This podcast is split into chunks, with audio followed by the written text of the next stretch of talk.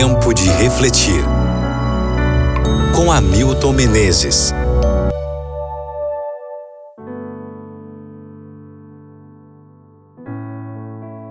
Segunda carta de Paulo aos Coríntios, capítulo 12, versículo 9.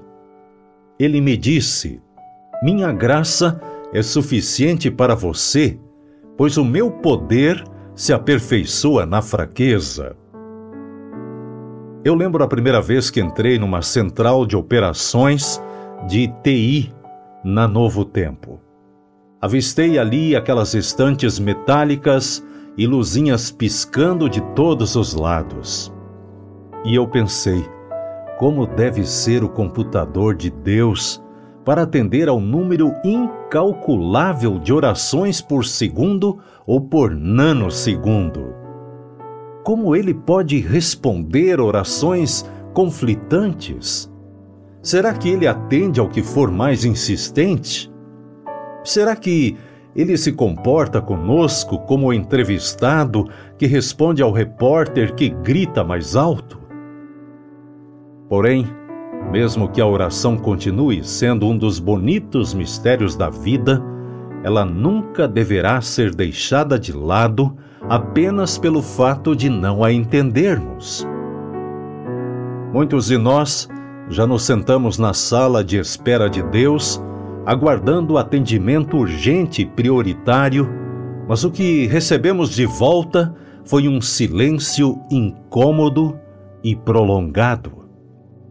Oramos, esperamos, perguntamos se a oração estava errada, mas o silêncio persistiu. Revolvemos o coração para escutar apenas o eco de nossas palavras. Muitos pensam que Deus tem a obrigação de fazê-los navegar num mar de rosas, ou pelo menos dar explicações pelas dificuldades que enfrentam. No entanto, devemos enfrentar esse silêncio com paciência e confiança. Enquanto ele não responde, devemos crer assim mesmo.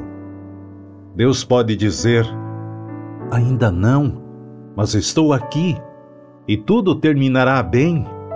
Confie em mim.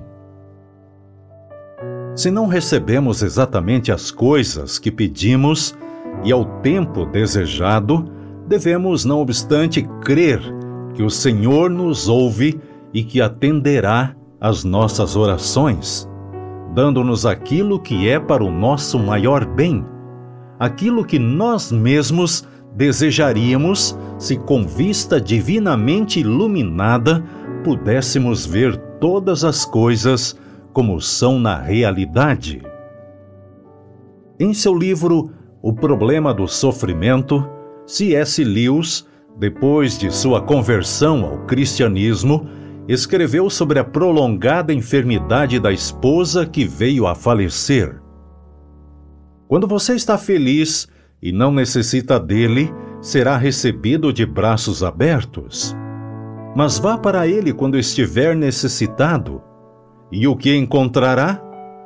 Uma porta batida na sua cara e o barulho de uma fechadura trancada duas vezes. Se o autor concluísse dessa forma, seria apenas um desabafo, mas ele continua dizendo: Fui levado a sentir que a porta não estava trancada. Amigo ouvinte, Deus sempre responde no momento certo. Reflita sobre isso no dia de hoje e ore comigo agora. Pai, às vezes eu não consigo entender por que a demora em responder às minhas orações. Mas eu creio, Pai, que tu sabes todas as coisas, tu sabes o tempo certo e eu preciso aprender a esperar que essa confiança e essa certeza estejam no coração de cada um de meus ouvintes agora, em nome de Jesus. Amém.